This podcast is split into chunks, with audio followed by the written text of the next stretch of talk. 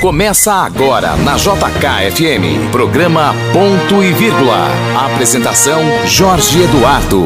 Bom dia Brasília! Hoje é domingo, um domingo especial, dia 9 de maio, dia de todas as mamães e eu tenho a honra de estar ao lado de uma mãe muito especial aqui do meu aqui no meu programa, Andréa Salles. Bom dia, Andréa Salles. Mamãe de duas. Bom dia, Jorge Eduardo. É muito bom ser mãe, realmente. E, e nesse momento eu quero mandar um abraço apertado para aquelas pessoas que, infelizmente, perderam as mães nessa Covid, né? Que elas estejam no céu, amparadas pelo, pelo Pai Maior e que muita força para a gente que ficou ainda e que ainda vai encarar, pelo visto, muita Covid. É, bom dia também para as mães, um bom dia especial e afetuoso para as mães que perderam seus filhos naquela inversão maluca que, as vidas, que a vida às vezes faz conosco, né? Que é o, a, o filho partir antes da mãe. E, é muito triste, Jorge. A gente viu aí o Paulo Gustavo, como é que ficou é. a mãe dele, que é ícone nosso, né? Porque, na verdade, o ícone nosso nem é o Paulo Gustavo, é a mãe dele, porque a gente gostava era do personagem que ele imitava a mãe dele, né? A dona Hermínia, que era inspirada na dona Deia Lúcia. A dona Deia Lúcia, eu, eu mando um beijo pra dona Deia Lúcia, homenageando todas as mães que infelizmente perderam seus filhos para essa batalha da Covid, né? E a Covid ela tem convivido aí, gente, aí no programa Ponto e Vírgula, aqui na JKFM, no 102,7, desde que começou a epidemia, né, no, no, no, início do ano de 2020, a gente tem conversado com muita gente que aborda esse assunto. E, e hoje nós estamos trazendo, né, André, mais um especialista, o Dr. Tiago Faria Gonçalves, ele que é farmacêutico clínico e industrial aqui formado pela Universidade de Brasília, mas é mestre, é docente de outras faculdades, é docente é, de universidades, em, em, inclusive em, no estado de Goiás. E ele vai dar um panorama para a gente, né, André, sobre a automedicação essa coisa de, de a pessoa tentar fazer tratamento preventivo contra a Covid, o que não existe. Existe você chegar logo cedo no hospital, que é a nova medida que os médicos adotam.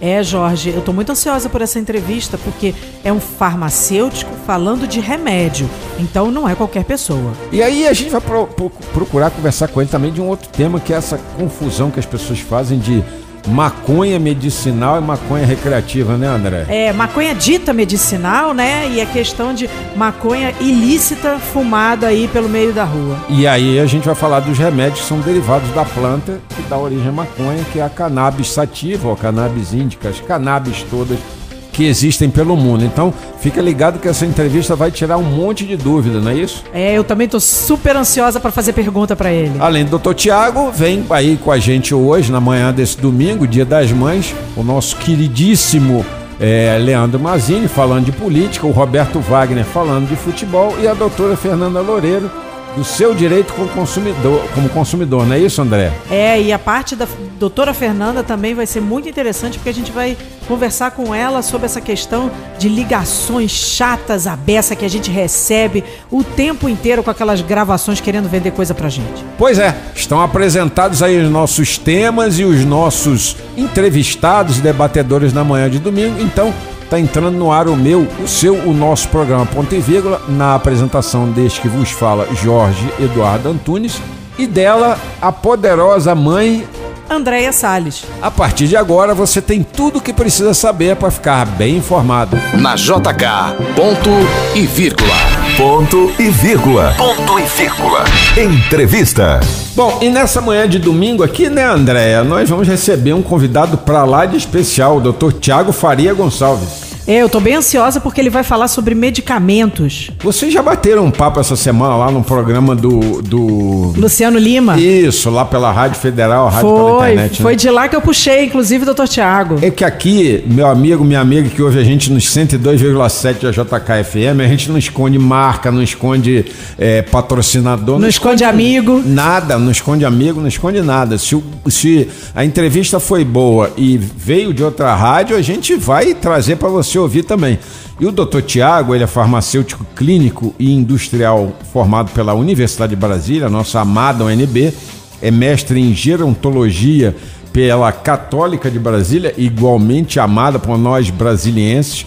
docente do Centro Universitário UDF e do Unieuro, coordenador da pós-graduação em Farmacologia Clínica e Hospitalar do Unieuro e docente em Farmacologia do curso de Medicina da Universidade de Rio Verde, ali no campus de Formosa, que a gente também adora ali, é. Formosa, adora todas essas instituições. Formosa, terra do nosso querido Tavinho. Ele bateu no peito, sou de lá. Tu tinha que torcer pelo Formosa, não era pelo Flamengo, não, Tavinho. Ah, agora, a partir de agora, ah, Tavinho, você é Formosa, Formosa, desde menininho. Mas apresentado o nosso entrevistado de hoje, nós não podemos deixar de, além de dar bom dia pro doutor Tiago, perguntar a ele: Doutor Tiago, nós vivemos num país onde a mania do brasileiro, número dois, depois de ser técnico de futebol, é se automedicar. Explica para o nosso ouvinte, para o nosso amigo, nossa amiga que está ouvindo a JKFM, o mal que é se automedicar.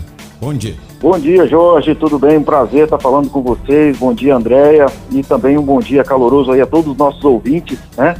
Da tão querida, tão amada JKFM também, né? Eu também sou ouvinte da rádio aí. É um grande prazer estar com vocês hoje, né? Ainda mais para a gente falar de um tema tão importante, né? Um tema tão relevante, né? Uhum. É, me identifico muito, né? Com a questão também de técnico de futebol, viu? Ah, Jorge? que bom. Mas é, a parte dos medicamentos aí é um pouquinho mais séria, né? Uhum. É, a gente opinar né, muitas vezes no calor de um jogo, né? Da paixão do futebol é uma coisa, mas a questão do, do, do da automedicação ela envolve muitos riscos, né, Jorge?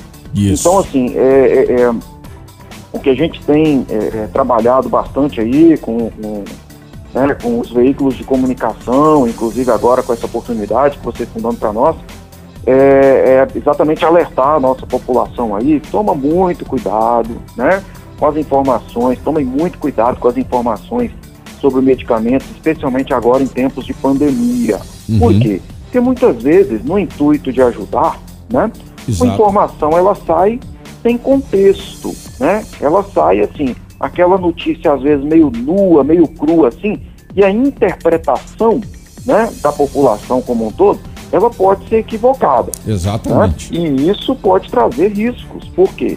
Porque a diferença entre o remédio, né, o medicamento, e o veneno é a dose. É a dose, exatamente. Né? É a dose.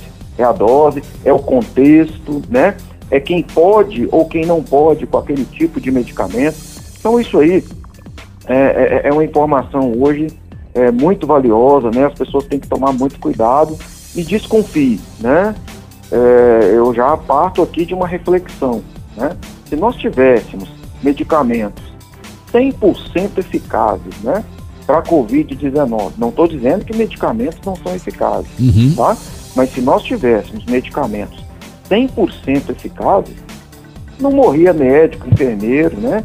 farmacêutico de Covid. Você concorda comigo, Jorge? Concordo plenamente e eu, como paciente Covid que fui no ano passado, e ainda hoje tratando as sequelas, eu recebi é, uma gama tamanha de medicamentos que se senhor me perguntar para fazer uma lista, eu não sei.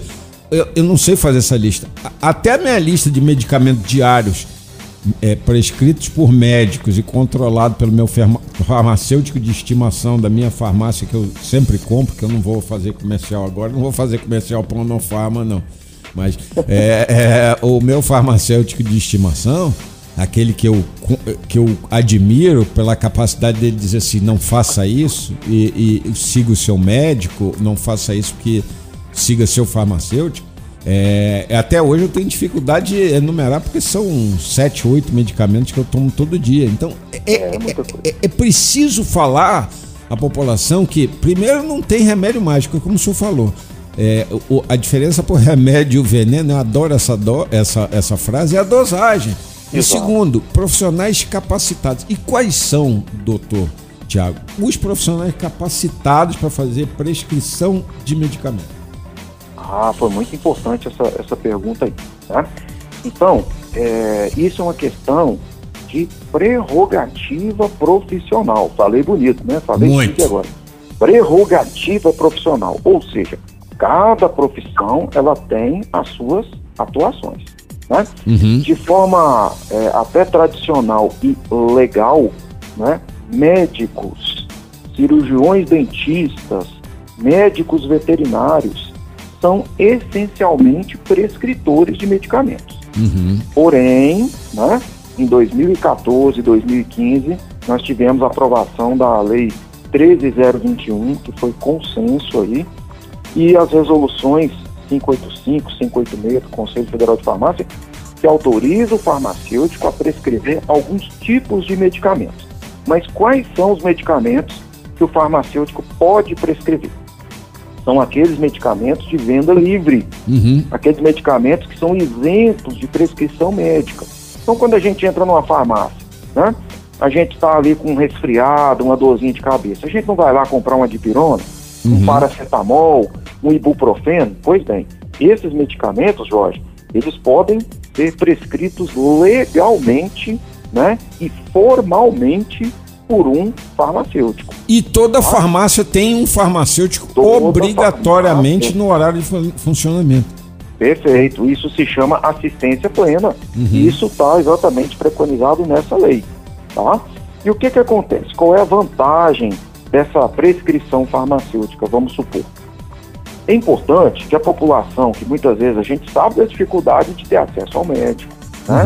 a qualquer momento, a gente sabe da sobrecarga do sistema, e de repente, para um mal menor, para algo que em tese né, é uma coisa mais simples, de momento, que exige ali um tratamento paliativo, então aí o farmacêutico pode ajudar.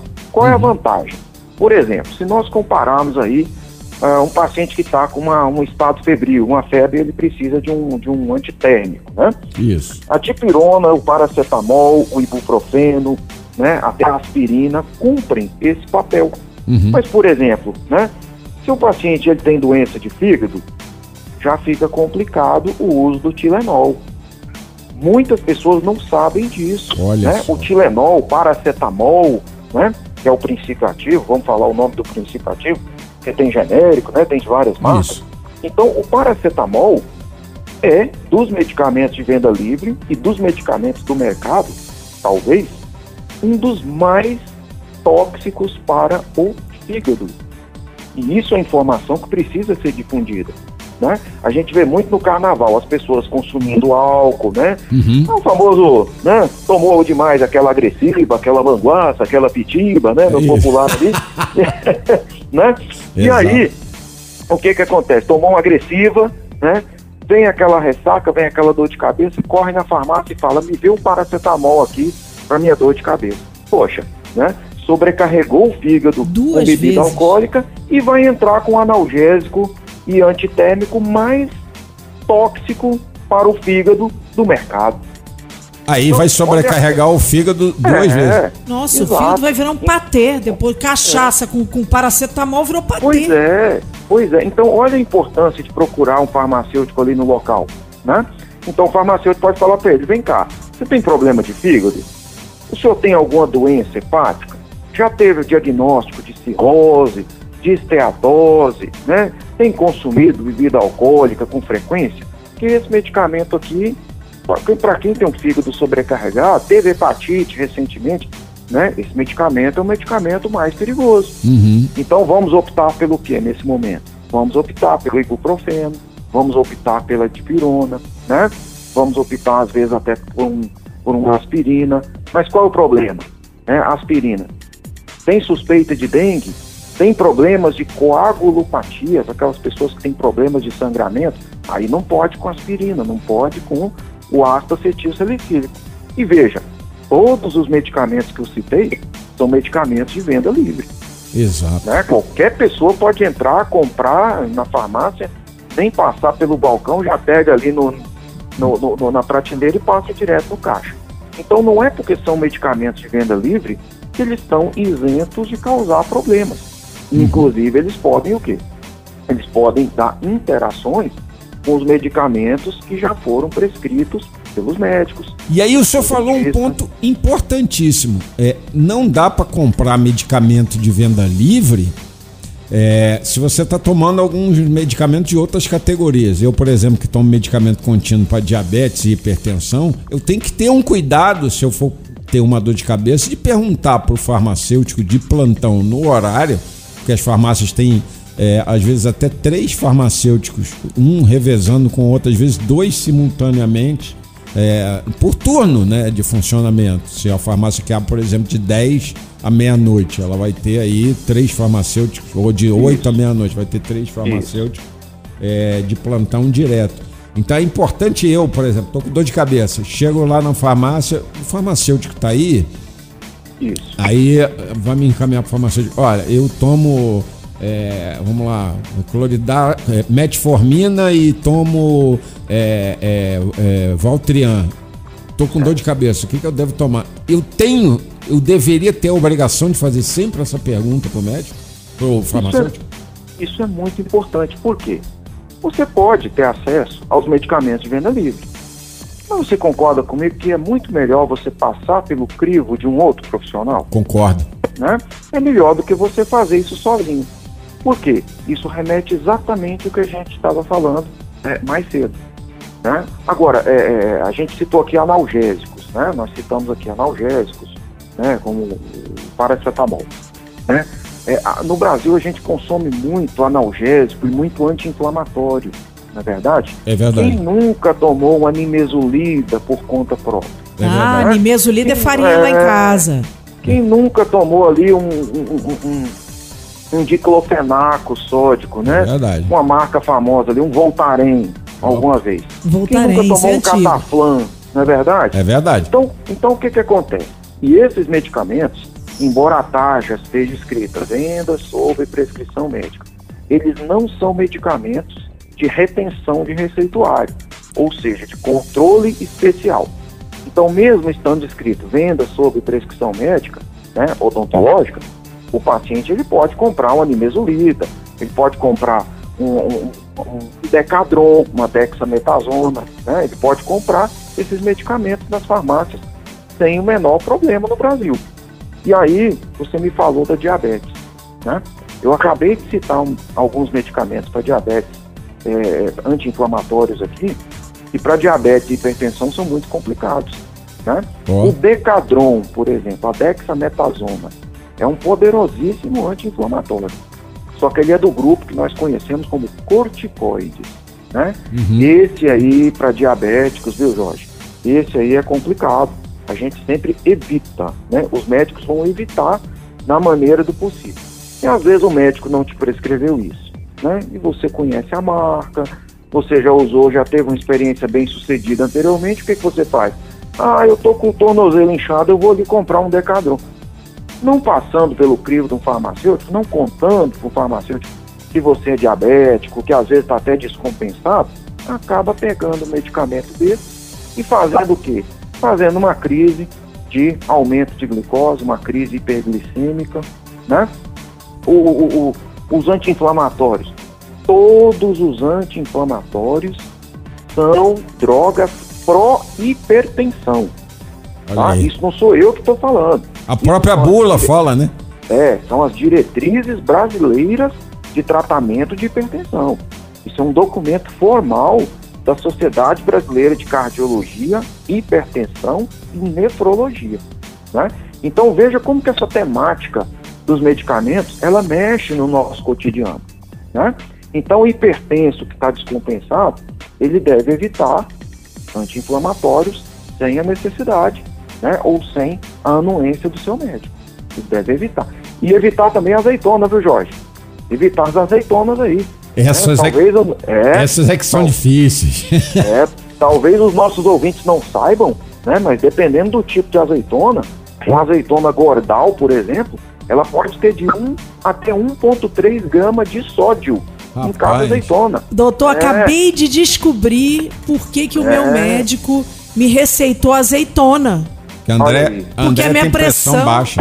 é 9 A sua- por 6 constante. E aí o é médico. baixa, né, André? É, ele me deu para virou pra mim e falou assim: come uma azeitona de vez em É. quando. Eu fiquei olhando pra ele pensando. Eu sentei aqui em frente a uma consulta pro cara me receitar azeitona, você está de brincadeira. Não, e essa É, azeitona é do bem pra você. Pra mim seria é, do mal.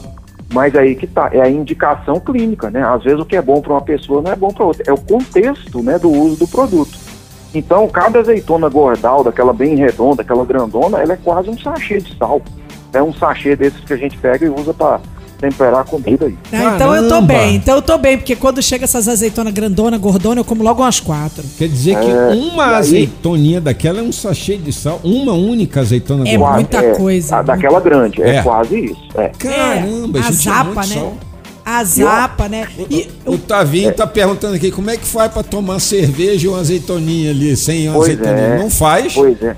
Pode ver que depois que você toma cerveja e, e- e- e come muita azeitona, você pode ver que depois você acaba procurando água. É. Dá aquela sede, você É começa a verdade. hidratar para eliminar o excesso de sal. De sal. né? você toma um litro d'água, come quatro azeitonas, toma um litro d'água. É. E aí que tá. A Sociedade Brasileira de Hipertensão preconiza que o nosso consumo de sódio médio seja de 4 a 6 gramas dia. Né? Aham. E na média do brasileiro, o brasileiro está comendo, sabe quanto, Jorge? Ah. De 12 a 16 gramas média de sal por Cara, dia. meu Deus do céu. Né? Então, Se por um lado não vai ter bócio, não vai ter bócio, por outro nós estamos formando uma É. geração de hipertensos. Pois é, pra você ver, quatro azeitonas grandes dessas já cumpre a nossa cota de sal do dia, né? do dia. Agora, o- é. outra coisa que virou moda, e essa moda me irrita, acho que me irrita até mais do que a moda da azeitona, né? Que antigamente no couvé vinha 30 azeitonas e cada vez vem menos. E nunca era gordal, era aquela portuguesinha pequenininha, menorzinha. sem É, bem- sal, va- fajuta lá dos meus, ante, meus antepassados portugueses. O português ele come azeitona, mas ele não come azeitona salgada desse jeito, não. Ele come aquelas É. azeitoninhas só É pretinha. diferente. Ela não passa pela, aquela, pela salmoura toda para poder é, é, Não- ficar com a textura que a gente está acostumado. Né? Não passa, exatamente. É. Mas tem uma moda agora que é o seguinte: essa moda me irrita porque eu, eu sou um apaixonado por biologia. Eu gosto de saber nome científico das plantas, dos animais, de tudo. E aí agora, uma planta chamada cannabis sativa é, virou a planta da moda. Por quê? Porque as pessoas acham que a cannabis sativa ela tem valor para tudo. A gente sabe que da cannabis sativa você tira o cânhamo, por exemplo, que é um, pode ser um importante fornecedor é, de base para tecido. A gente sabe que da cannabis sativa você tira o canabidiol, que é um óleo importante para é, é, controle de convulsões em pessoas que têm, às vezes, uma epilepsia grave ou formas é, é, cerebrais muito graves. Agora, primeira coisa que eu queria lhe perguntar: cannabis sativa é a mesma coisa que maconha? Porque os meus colegas jornalistas costumam chamar é, é, é, o canabidiol de um derivado da maconha. Eu sempre achei que maconha era, era, era a folha da planta cannabis sativa que o pessoal da minha época fumava para ter nota ruim na escola. É, a mesma coisa? Maconha é a mesma coisa que cannabis sativa? E maconha é a mesma coisa que canabidiol? Vá, vamos lá, importante a pergunta aí. Né? Bom, é, essa temática, ela sempre, né, sucinta, ela sempre chama né, muita atenção, porque realmente as pessoas querem muito saber. Todos nós sabemos aí e observamos né, o consumo recreativo de maconha. No Brasil, não é pouca gente que usa, né? Para fins recreativos, né? Cada um tem a sua, os seus motivos aí, né? Tem gente que se sente bem, sente lá o, sua, é, o bem-estar, analgesia, se acalma e tudo mais. Então nós não vamos entrar no mérito que leva uma pessoa a, é, a usar a, a maconha né, para fins recreativos. Ah, cometeram ilícito, né? Até, É, até é, porque. Maconha é ilícito, que é proibida, que diga de Proibido. passagem, que Isso. é proibido e tal. Temos Mas que vamos- lembrar o seguinte: o doutor vai falar, e a- presta atenção, minha amiga, cujo filho tá aí fumando a erva do capeta, porque o doutor vai falar do lado científico. Quem vai falar do lado escrachado da maconha, onde leva, sou eu ou a Andréia. Eu, eu e a Andréia que combatemos muito essa questão do uso excessivo de álcool e drogas, nós vamos falar do escracho. O doutor vai ser cientista agora. Prossiga, Perfeito. doutor. Vamos lá. Então nós vamos é, explicar algumas diferenças, alguns conceitos né, que podem levar muitas vezes as pessoas a confundir as coisas. Cannabis, né, cannabis sativa, cannabis índica e qualquer outra planta que começa com o nome cannabis é o gênero dela. É aquilo que a gente estuda em biologia, né? O gênero que contém as várias espécies. Né? Isso, nas ciências farmacêuticas, a planta, o material vegetal, isso nós chamamos, numa ciência da farmácia chamada de farmacognosia, nós chamamos de droga in natura. É a droga. A droga in natura pode ser uma planta, pode ser que contém princípios ativos, pode ser uma glândula de um animal, da onde se extrai um princípio ativo. É, é, a parte mais bruta possível, nós até chamamos de droga in natura. Um boldo, tá? por exemplo. É. Oi? O boldo, por exemplo, é uma droga. É o boldo. É, a folha do boldo é uma droga. O veneno natura, da jararaca é uma droga in natura. Oi? O veneno da jararaca é uma droga in natura. É, uma peçonha, né? É um, uma, é, seria a droga in natura. As glândulas daquele animal por, produzem o veneno, né? Da onde nós vamos, por exemplo, isolar a molécula do antipertensivo lá do captopril. Né? Hoje ele já é sintético, né? Mas, ah, mas antigamente foi isolado do, da, da, do veneno da jararaca. É, então a pergunta do Jorge foi, né? Maconha e cannabis é a mesma coisa? Bom, cannabis é a planta. A maconha, a forma do cigarro, como ela é feita aí, como ela é consumida, né? Ela é basicamente a droga vegetal, a cannabis, né? É, ressecada, triturada, especialmente folhas, talos e capítulo floral, né? São as partes vegetais que são colocadas no, no cigarro ali, que vai ser fumado e tal. Né? Agora, é, muito se fala em maconha medicinal. Não existe isso. Tá? Vamos lá. Então, da planta cannabis, né? Uhum. popularmente conhecida como planta da maconha, existem lá milhares de princípios ativos dentro dela. Tá? E como toda planta com potencial terapêutico, o que, que a ciência faz? A ciência pega essa planta, né? retira extrato dessa planta. Existe um monte de técnicas, Jorge, Andréia. Existem N técnicas de extração, tá? Para poder retirar o extrato bruto dessa planta. Depois existe um monte de técnicas de purificação para a gente poder isolar moléculas. Uhum. Então veja bem, existe um abismo entre maconha né? Droga in natura, droga de uso recreativo, que no Brasil é proibido, né? O, o comércio e tal. E moléculas extraídas do pé de maconha, moléculas extraídas do pé de cannabis, que vão ser isoladas, testadas, formuladas. O que, que, é isso? Né? Vai ser colocado num comprimido, numa cápsula, numa ampola, que seja, vai ser formulada. Né? Os testes envolvem testes de quê? De eficácia e segurança, né? inclusive para se descobrir quais são as concentrações e de quais moléculas é que a gente tem efeito terapêutico. Uhum. Por exemplo, o canabidiol. Então, o canabidiol é uma molécula dentre as mais de 4 mil que nós podemos ter num extrato de maconha. O canabidiol é uma molécula né? Certo. O THC, né, o tetrahidrocannabinol, é um tipo de molécula, né? Uhum. E o que, que nós já observamos que é terapêutico? O canabidiol associado em, em concentrações específicas, associado a pequenas doses de THC.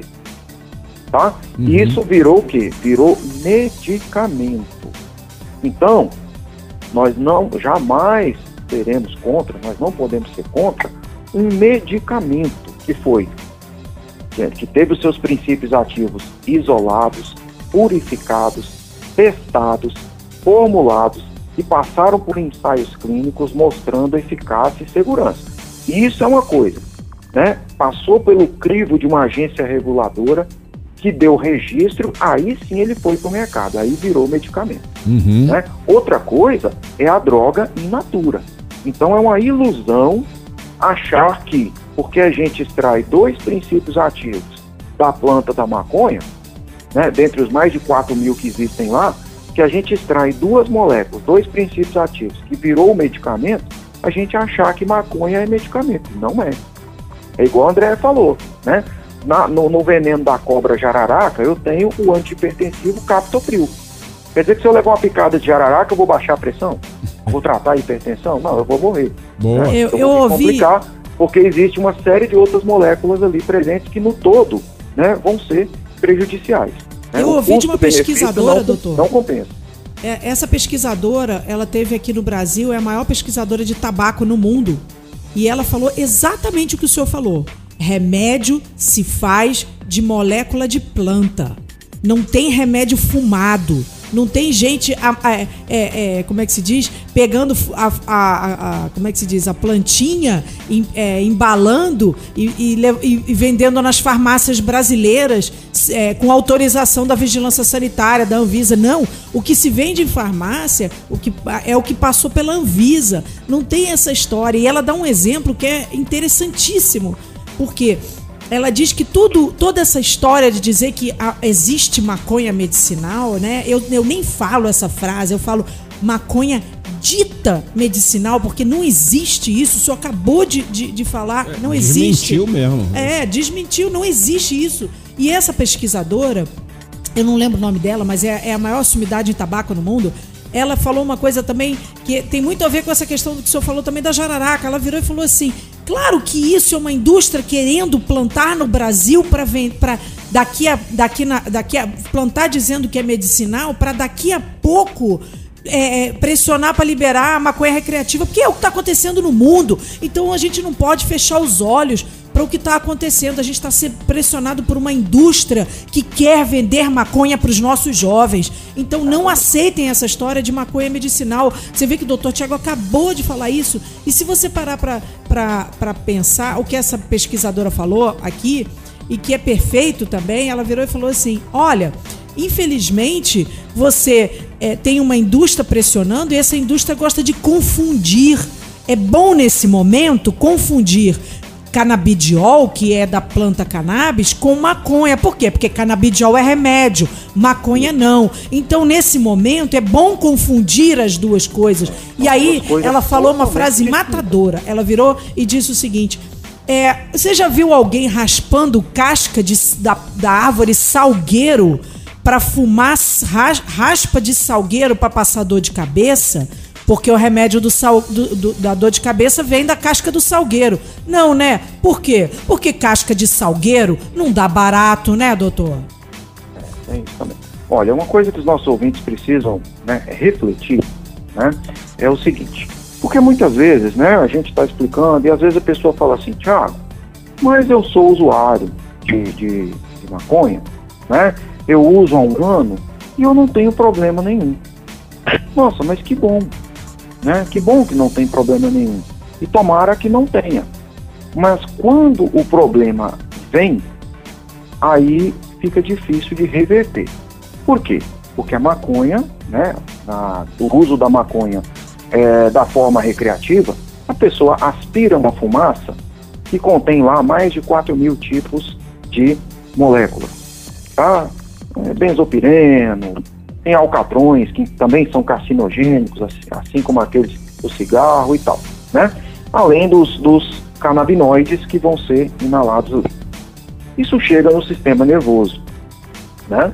E a maconha é uma droga, né? Falando maconha assim, no, no, no geral, né? É o que uhum. a pessoa vai é, consumir ali na, na rua, né, de forma recreativa.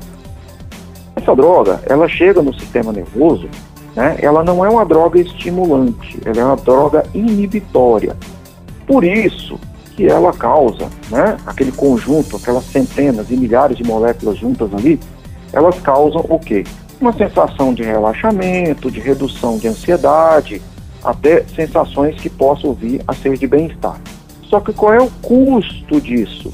Quando a pessoa não está usando algo que é medicamento testado e purificado. O custo disso é o seguinte: a, a, a exposição contínua a uma droga dessa, isso já foi provado, ela se liga a receptores numa área que talvez nossos ouvintes não tenham ouvido falar, chamada de hipocampo. Essa é uma das áreas mais prejudicadas pela maconha. Adivinha o que, que essa área faz, Andréa e Jorge? Poder essa de decisão. área é a área principalmente da memória e da articulação, hum. da cognição junto com o córtex do nosso cérebro. Então, a pessoa começa com dificuldades de lembrar das coisas, aí vem a queda no desempenho ali acadêmico, né? Aí não consegue passar num concurso, não consegue passar num processo seletivo, está lendo uma coisa que agora não lembra dela daqui a dois minutos, e isso é muito ruim, porque na atualidade, pessoal, né, a gente tem que ser claro para os nossos ouvintes, na atualidade, ganha mais, tem mais oportunidade, quem sabe mais, Exato. quem associa mais as coisas. A gente, eu costumo fazer uma brincadeirinha né, com, com os meus alunos que eu falo, o mundo é dos nerds, uhum. né? Então, assim, quanto mais conhecimento você tem, mais sua chance de subir, de passar num processo seletivo, de arrumar um emprego melhor, de fazer uma pós-graduação, um mestrado, um, né, uma, uma área importante, desenvolver um projeto, né? E você precisa do quê? Você precisa lembrar das coisas com muita eficiência, né? Lembrar, inclusive, do seu vocabulário, das palavras que você aprende, de tudo que você faz, para você ter sucesso né? no que você se propôs a fazer. Então, a maconha, ela não é tão inofensiva quanto as pessoas pensam. Eu estou falando do ponto de vista técnico. Eu estou falando de uma droga é, in natura que ela reduz consideravelmente a capacidade dessa memória hipocampal e da capacidade cognitiva. Pode demorar dois, três, quatro, cinco anos? Pode, mas quando acontecer, vai ficar complicado. Por quê? Porque o nosso cérebro cresce em, em tamanho e multiplicação celular muito bem até os 15, 16 anos. Depois disso, né, a gente não, não, não cresce mais, a cabeça não cresce mais, o uhum. cérebro não cresce mais. E se você viver até 100 anos, tá? O dia que você morrer com 100 anos, os seus neurônios que você tem lá aos 100 anos são os mesmos que você tinha quando você tinha 15 anos. É, você vai levar esses neurônios a vida inteira. Porque quanto mais especializada é a célula, menor é o seu grau de regeneração e multiplicação. Então uhum. temos que cuidar muito bem dos nossos neurônios. Tá? Existem outras formas muito agradáveis né, da gente liberar a nossa maconha natural. Qual é a maconha natural? É uma molécula que a gente conhece né, chamada anandamida.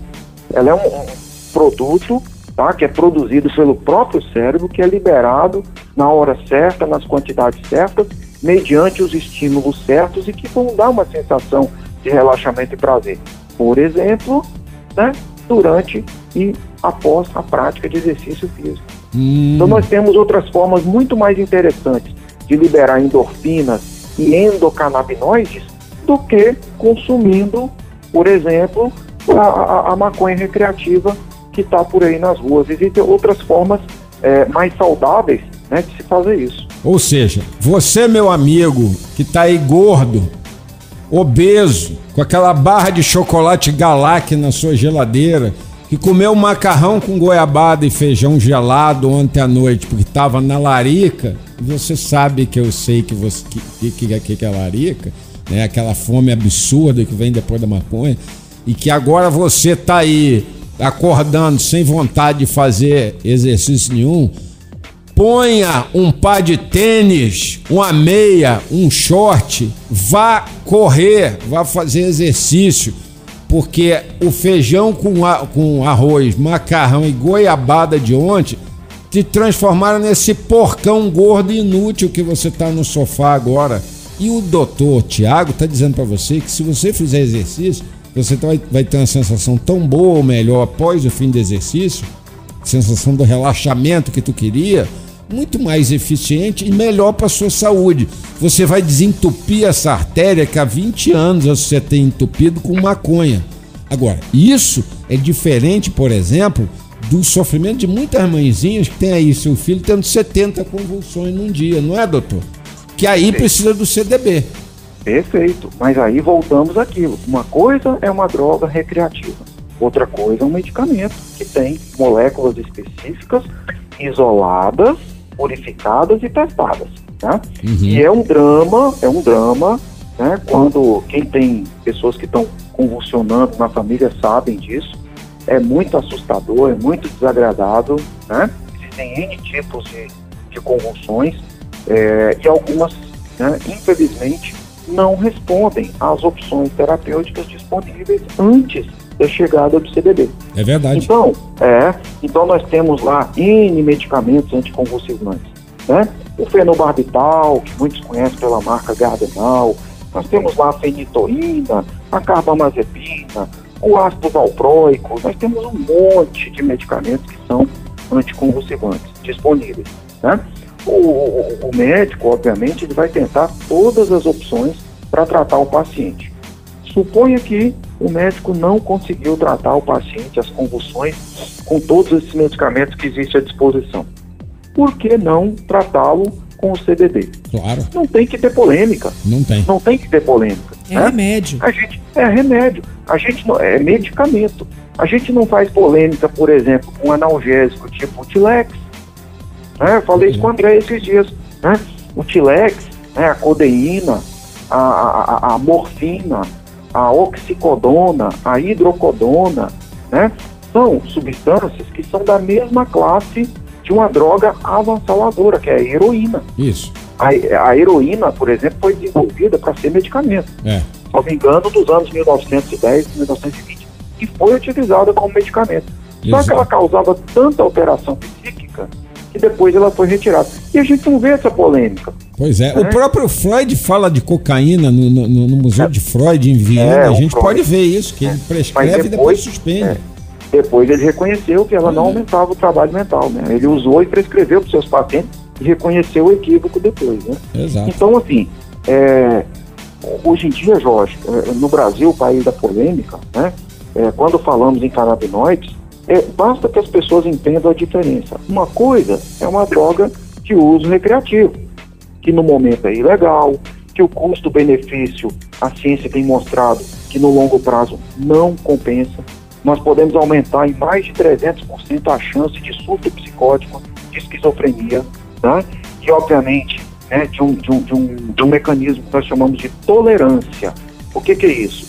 Eu preciso de bem-estar, eu preciso de bem-estar, aí eu vou lá consumo a droga. Só que com o passar do tempo, seu organismo pode ficando resistente a esse bem-estar. Isso te abre o quê? A possibilidade para experimentar outras substâncias, né? outras drogas que venham a ser substitutos na busca por esse bem-estar. E aí Então, isso é vem, vem a escalada nas drogas, né? Daí é da, pro, pro AX. né?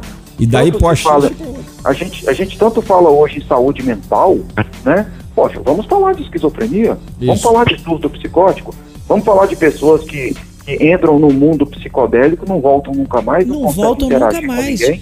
É, Né? e eu sempre falo Então- isso. É, é, Né? é, doutor, eu tenho um, um quadro aqui no programa que é, responde, responde o- todos os ouvintes que mandam perguntas, né? É, que tem problema com dependência química ou familiar com dependência química. Uma coisa que eu sempre falo é que a pessoa que está usando droga, na hora que ela desenvolve um surto psicótico, uma esquizofrenia, é, ela não vai ficar sabendo que isso aconteceu com ela. Quem vai ficar sabendo é Quem a vai família. ficar sabendo é a família, porque é é um caminho sem volta. É perde a vezes- caixa preta. É, muitas vezes o paciente ele não, não, ele acaba não tendo juízo crítico para perceber a sua própria situação, né? E aí é psiquiatria, e aí é um tratamento muito mais pesado, um tratamento muito difícil, né? Quanto mais jovem, quanto mais jovem, pior o prognóstico nas doenças psicóticas. Exato. Por exemplo, né? Quando um jovem desenvolve uma doença psicótica aos 15 anos, o que, que essa pessoa já tem, né, de enraizado e, de formação de personalidade, por exemplo, aos 15 anos? Pouquíssimo Gente, eu aos 15 anos sonhava em ser nadador olímpico. Ó. Eu, 1,70m, 73. Seria o Ricardo Prado. Teria É, Só que conseguido. hoje, né, o Perdi mundo, a prova. É, é, só, só que hoje em dia, e na, na minha, na minha época mesmo, os gigantes já estavam lá, Já estavam dominando. né? É, a minha preocupação aos 15 anos era o quê? Era terminar o dever de casa, ir treinar e esperar o final de semana para ir pra festinha, para cortejar as coleguinhas de sala e nanana, aquela coisa toda. Essa era a minha vida aos 15 anos, né? Ajudava o meu tio lá numa loja agropecuária dele, tentava ganhar um, um, um dinheirinho aparando grama e tal. E assim, e fazer trilha com os amigos de bicicleta e tudo mais. Eu não sonhava que eu seria profissional de saúde, eu não sonhava que eu ia ser docente, que eu ia ser professor, eu não sonhava né, que eu ia nem morar no Distrito Federal. Agora, né, se eu começar a desenvolver um problema de natureza psicótica hoje, por exemplo, aos 42 anos, é diferente eu já tenho uma personalidade muito mais enraizada. Eu já me conheço muito mais. Né? Então, até nisso, o jovem leva desvantagem. É verdade. No, no, no, no quesito do consumo do canabinoide e de outras drogas. Né? Então, isso é muito importante os nossos ouvintes entenderem isso. Uma pessoa que desenvolveu uma esquizofrenia aos 50, 60 anos, ela tem muito mais chance de ser melhor tratada e até de dar uma recuperada do que uma pessoa muito nova. Então, uma coisa muito importante né, para todos nós, nem sempre tudo que é jovem ou novo é melhor. Perfeito. A gente conversou aqui na manhã desse domingo pela JKFM com o Dr. Tiago Faria Gonçalves, farmacêutico, clínica industrial, formado pela nossa UNB, mestre em gerontologia pela Universidade Católica de Brasília, docente do UDF, da Unieuro, é docente também do curso de pós-graduação em farmacologia clínica da, e hospitalar da Unieuro e docente em farmacologia do curso de medicina da Universidade de Rio Verde. Doutor Tiago, muito obrigado pela sua entrevista, né, André? Nossa, muito. O esclarecimento foi maravilhoso. Obrigado mesmo, doutor Tiago. Jorge, muito obrigado. André, muito obrigado. Um abraço a todos os ouvintes e não se esqueçam, não se automediquem, tomem muito cuidado. A azitromicina não mata Covid, tá? A azitromicina é um medicamento que é profilático e evita infecções bacterianas nas lesões abertas pelo Covid. Tomem muito cuidado nessa pandemia tá?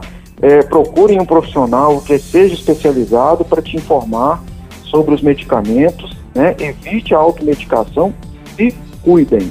Um abraço a todos, muito obrigado pela oportunidade. Tá aí, esse foi o doutor Tiago Gon Faria Gonçalves aqui pelo microfone da JKFM no nosso 102,7. Agora a gente vai direto para ele, o nosso colunista de política. Na JK, ponto e vírgula. Ponto e vírgula. Ponto e vírgula. Para entender a notícia. Leandro Mazini, você sabe, ele é titular da coluna Esplanada, publicada de, por mais de 50 jornais, portais e sites no Brasil. Bom dia, Mazini. Olá, bom dia, Jorge Eduardo, meus colegas comentarias. Um bom dia especial ao ouvinte da JKFM. A grande maioria da população brasileira é a favor da mudança do processo de escolha de ministros para o Supremo Tribunal Federal, sem passar pela mesa dos presidentes da República, como é feito no Brasil há muitas décadas. Sondagem nacional inédita da Paraná Pesquisas e coluna Esplanada revela que 82,8% dos entrevistados responderam que o STF deveria ser formado somente por juízes de carreira, através de concurso, sem intervenção política. Outros 10% disseram que o modelo não deve ser alterado. E o percentual dos que não sabe ou não opinou ficou em 7,2%. Dos entrevistados, olha aí, Jorge, 53,6% discordam das decisões recentes dos ministros da Suprema Corte. 26,4% concordam e 19,9% não souberam opinar. A Paraná Pesquisas, a pedido da coluna Esplanada, ouviu 2.416 pessoas de 200 cidades nos 26 estados de DF de quinta-feira a domingo passado, em pesquisas pessoais telefônicas não robotizadas. Em edições passadas, a coluna Esplanada já citou como é o processo de escolha em outros países. Em alguns deles, os ministros são escolhidos por entidades de classe ou conselho de notáveis da sociedade. Em outros, pelo parlamento. Algumas nações impõem mandatos. O Brasil segue o modelo norte-americano, cuja escolha é do presidente e avalizada ou não pelo Congresso Nacional.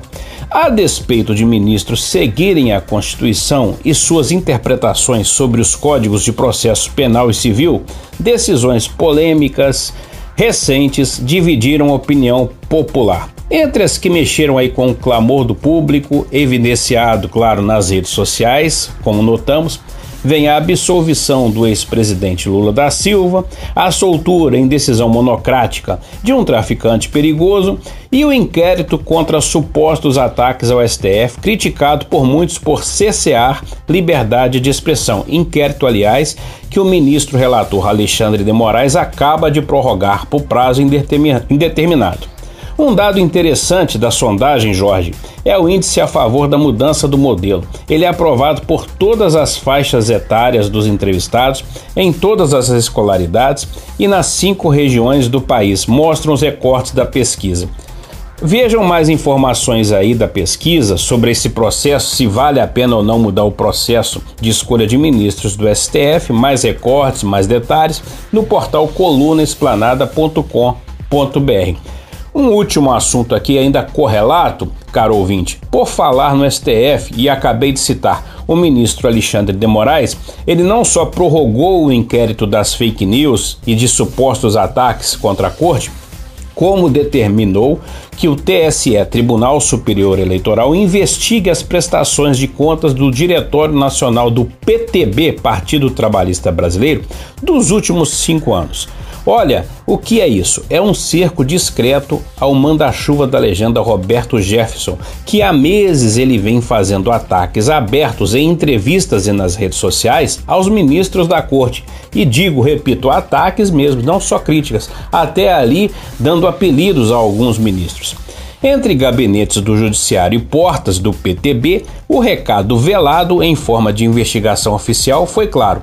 Alexandre de Moraes quer saber se Jefferson foi beneficiado pessoalmente por verbas partidárias ou eleitorais, que são oriundas, claro, de dinheiro público a conferir aí se vai ter camburão na porta do Jefferson, não pelas críticas e ataques, mas por causa das contas do PTB. Olha aí a manobra, hein, gente? A manobra oficial e é, evidenciada aí, baseada, amparada na lei, claro. Se o Roberto Jefferson tá, claro, tá tudo tranquilo ali no STF, junto é, ao TSE, se tá tudo certo nas contas partidárias, ele não tem o que temer, mas se tiver ali uma vírgula, algum centavo fora de ordem, há problema para ele sim. Aliás, o PTB pode ser até caçado e não disputar a eleição do ano que vem. E segue a novela da vida real. Um forte abraço a todos vocês, ouvintes brasilienses do entorno, até o domingo que vem. Tá aí, esse foi Leandro Mazini, né? Essa nossa política nunca para de surpreender a gente, né, André? Ah, infelizmente a frase é perfeita, né? Não existe população honesta com político desonesto,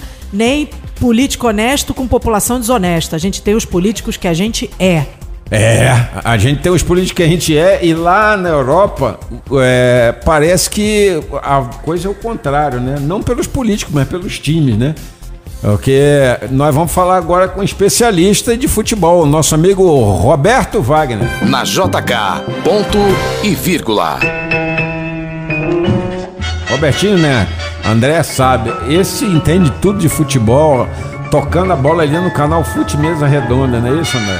Ele só não, não acerta muito, são os placares. É, isso aí, nós vamos começar a cobrar os placares dele quando começar o brasileiro da Série A e o importantíssimo brasileiro da Série B, o melhor brasileiro da Série B de todos os tempos, com vários títulos nacionais do Cruzeiro, do Botafogo, do Vasco da Gama, do Coritiba, só tem campeão brasileiro de elite na Série B. Agora, pelo visto, né, Robertinho? O Paris Saint-Germain vai gastar dinheiro a rodo e não vai ser campeão da Europa. Final inglesa na Champions League, meu amigo. Conta aí pra gente, bom dia. Muito bom dia, bom dia, bom dia, Jorge André, ouvintes da JKFM. Como vocês sabem, é meu povo, minha pova, meu galera, minha galera, minha nação, minha galáxia inteira ligada aqui na JKFM. Vamos lá, hoje para falar de Champions League. Quem acompanhou durante a semana viu a casa simplesmente cair para o nosso compatriota Neymar e companhia no PSG. PSG multimilionário e mais uma vez eliminado nas semifinais da Champions League, perdeu para o Manchester City por 2 a 0 e realmente a casa caiu, né? O projeto Neymar foi contratado em 2017 para levar esse PSG ao título da Champions League, claro, é o maior título de clubes europeus que existe. O Neymar foi contratado para isso e até hoje, 2021, não conseguiu. E aí vai fazer uma final Manchester City contra o Chelsea. O grande azarão, a grande novidade dessa Champions League, um time treinado por Thomas Tuchel, Desculpe aí a pronúncia, mas no alemão não vai dar, então é Thomas Tuchel mesmo. demitido por esse mesmo PSG, alegando que ele não tinha bom relacionamento com o grupo. A bem na verdade é que a diretoria não dava o respaldo para o alemão, o Chelsea deu e o Chelsea está na final da Champions League, o jogo que será no dia 29 de maio, já neste mês, isso mesmo, não vai ter aquela espera absurda. 29 de maio, a grande decisão da Champions League entre Manchester City e P... PSG. Não, Robert, calma aí, meu amigo. Manchester City e Chelsea farão a final da Champions League, final inglesa, mais uma em três anos. A Champions League sendo definida por dois times ingleses.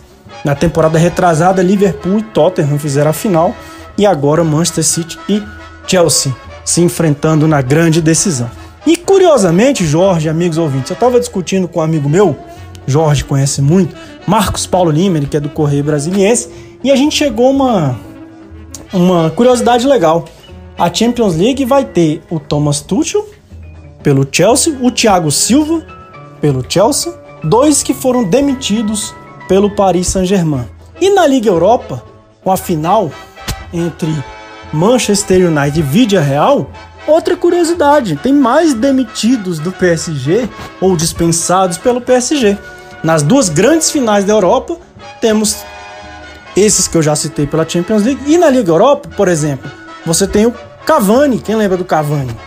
Cavani, dispensado pelo PSG, é finalista com o Manchester United na Liga Europa. E do outro lado, no vídeo real, tem o Unai Emery. Os mais aficionados pelo futebol vão lembrar que o Unai Emery era o antecessor do Thomas Tuchel no PSG.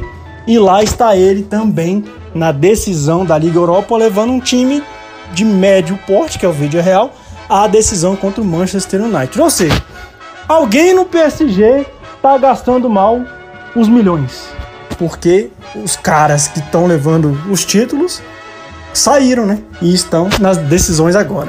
É isso, dia 29 de maio, a final em Istambul, na Turquia, jogo único, se empatar prorrogação, se empatar pênaltis. Hoje é VaptVupt, jogo rápido. Um grande abraço para você neste domingão maravilhoso. Até a próxima. Chama, chama chama e vem fazer o ponto e vírgula aqui na JKFM. Pois é. Gasta, gastou e vai gastar dinheiro e pelo visto não ganha esse PSG. Pelo visto, esse ano nós vamos ver a bandeira britânica tremulando né, na final da Champions League com o Chelsea versus Manchester City e vamos ver quem vai ser o europeu que vai decidir o título mundial no final do ano. Espero que seja contra o Flamengo. Uai, mas você torcendo Flamengo? É, vai ser mais um vice do Flamengo para a galeria deles. Perder de mais um clube inglês. E depois do flamenguista Roberto Wagner, chega a corintiana, né, André? Doutora Fernanda Loureiro. Isso, doutora Fernanda, esclarecendo para os nossos ouvintes as dúvidas que a gente tem no dia a dia relacionadas ao direito. JK, programa ponto e vírgula. Dúvidas e incômodos. Um deles, o pior de todos, é ligação de telemarketing das companhias, né, André? Você vive sofrendo com isso. Não, eu botei aqui, não sofro mais não, Jorge. Eu tô perdendo muita ligação que eu deveria atender, mas agora com o WhatsApp eu já não tô tendo mais tanto problema. Eu botei aqui uma coisinha no meu celular que diz não aceitar ligação estranha. Ou seja, esses agora ficam me ligando aqui. Eu vejo aqui, eu recebo 20 ligações por dia de telefones que eu não conheço e que eu não, não tá nem tocando no meu celular. Descobri essa coisa aqui no meu celular, tô maravilhada. É, mas a doutora Fernanda Loureiro conta para você até onde é o limite que essas empresas podem fazer ligações de ofertas e cobrança. Não é isso, doutora Fernanda? Bom dia. Bom dia, Jorge. Bom dia para todo mundo que está nos ouvindo na Rádio JK. Esse domingo a gente vai falar de uma situação que com certeza todo mundo aqui já viveu, que são as importunações, as ligações excessivas por parte de empresas de telemarketing. O consumidor que é alvo de ligações e essas mensagens excessivas por parte de empresa de cartão de crédito, de telefonia celular, de venda de serviços, de bancos oferecendo empréstimo consignado para aposentado, esse consumidor tem direito de pedir que as empresas parem de importuná-lo, bem como também pode ser compensado pelos danos morais causados, viu? uma vez que essas ligações incessantes, elas muitas vezes são um verdadeiro incômodo para qualquer um e tiram muitas vezes a nossa paz e o sossego. Pois é, cada vez mais o judiciário tem recebido esse tipo de demanda de consumidores que são verdadeiramente assediados, né, por essas empresas, com dezenas de ligações de telemarketing por dia ou com recebimento de mensagens diversas no celular, com ofertas que muitas vezes ninguém quer receber ou de serviços que não se tem interesse nenhum de contratar. Pois bem, esse tipo de prática viola o direito do consumidor e tem sido punida sim pelo judiciário. O importante aqui é esclarecer para o nosso ouvinte que na hora de levar esse tipo de demanda, esse tipo de ação para o juiz, é preciso que o consumidor esteja muito esperto e faça prova dessas importunações excessivas. Ou seja, o consumidor tem sim que apresentar as provas, os diversos registros telefônicos que recebeu, as mensagens diárias que recebeu no seu celular, provando as tentativas de comunicação excessivas. Então, assim, não basta apenas alegar, a gente tem que provar. Em juízo, a empresa de telefonia, de cartão de crédito, banco, vai ser chamado para esclarecer a quem pertence aqueles registros do consumidor. Ou seja, vai ter que é, é, provar como é que ela teve acesso àquele cadastro telefônico não é isso? Bem como vai ter que provar para o juiz que não agiu com abuso nenhum, que não houve excessividade na hora de ofertar esses serviços ou os produtos. Então é isso, Jorge. A empresa que insiste na publicidade dos seus serviços de modo a causar perturbação ao que a gente chama de direito à tranquilidade, né? Ou seja, aquela empresa que acaba por exagerar nas tentativas de venda, de oferta de serviço, ferindo o sossego do consumidor, especialmente naquele momento dele de descanso, quando ele está em casa com a família, pode sim ser condenada com base no artigo 6 inciso 6 do Código de Defesa do Consumidor. Então, atenção empresas. Um bom domingo para todos e tenham aí uma ótima semana. Agora, meu amigo, você está bem informado, já sabe que não pode ser abusado por essas cobranças indevidas, por essas ligações indevidas, por esse pedido de: Olá, você é assinante da. Pip, temos uma oferta para você. Você sabe onde é que para, onde é que é o seu limite. Graças à doutora Fernanda Loureiro, do Loyola e Loureiro Advogados Associados melhor escritório de advocacia desse país. Ela que é nossa amiga aqui de todas as manhãs. E se você tem aí uma dúvida ou quer saber mais dos seus direitos, você pode mandar a pergunta para aqui para o nosso programa, né? Para o WhatsApp 99333 4050 ou o WhatsApp da doutora própria doutora Fernanda Loureiro, que é o 981770130. Pergunta que a gente responde. Programa Ponto e Vírgula JKFM. E depois dela, né, Andréia? Encerramos esse ponto e vírgula. Você vai curtir agora o Dia das Mães, não é isso? Sim, tenho duas filhas que estão me esperando em casa para os churras. Os churras em família, gente. E, e, e aqui, deixa eu perguntar uma coisa para você. É, é, vai ganhar presente hoje? Já pediu? O que, que você pediu para suas filhas? Eu pedi dois vestidinhos, porque, né, ninguém é de ferro. E elas vão dar? Elas já trabalham, né? Sim, já trabalham. Vai, cada uma vai comprar um vestidinho para mim. Ah, tá certo. E para você que é mamãe, que tem filhinhas boazinhas, assim como as filhinhas da da Andréa Salles, que é a Ana e a Maria Valentina. Ana Francisca e Maria Valentina, não é isso? Isso, as minhas duas princesas. É você que tem duas princesas, dois príncipes, 10, 9, 8, 17, sei lá quantos príncipes. Você que deu as suas horas mais difíceis, que você cuidou de febre, dor de barriga, fez dever de casa, se aborreceu enquanto seu marido estava ali enchendo a cara de cachaça. Minha amiga, você é uma heroína. Bote esse caboclo para cozinhar hoje e em sua homenagem, pelo menos uma vez no ano, ele fazer uma coisa para você. Faz aí, amigo. Faz nem que seja um arroz com ovo, mas agrada a sua patroa hoje. Hoje é dia delas, das mães. A minha, inesquecível, tá no céu. Aproveita. A sua tá aí do seu lado. Dá um beijo nela por mim. Fica com Deus nessa manhã de domingo, meu amigo, minha amiga. Tchau, Brasília. Até semana que vem. Você ouviu programa Ponto e Vírgula. De volta próximo domingo, às 8 da manhã.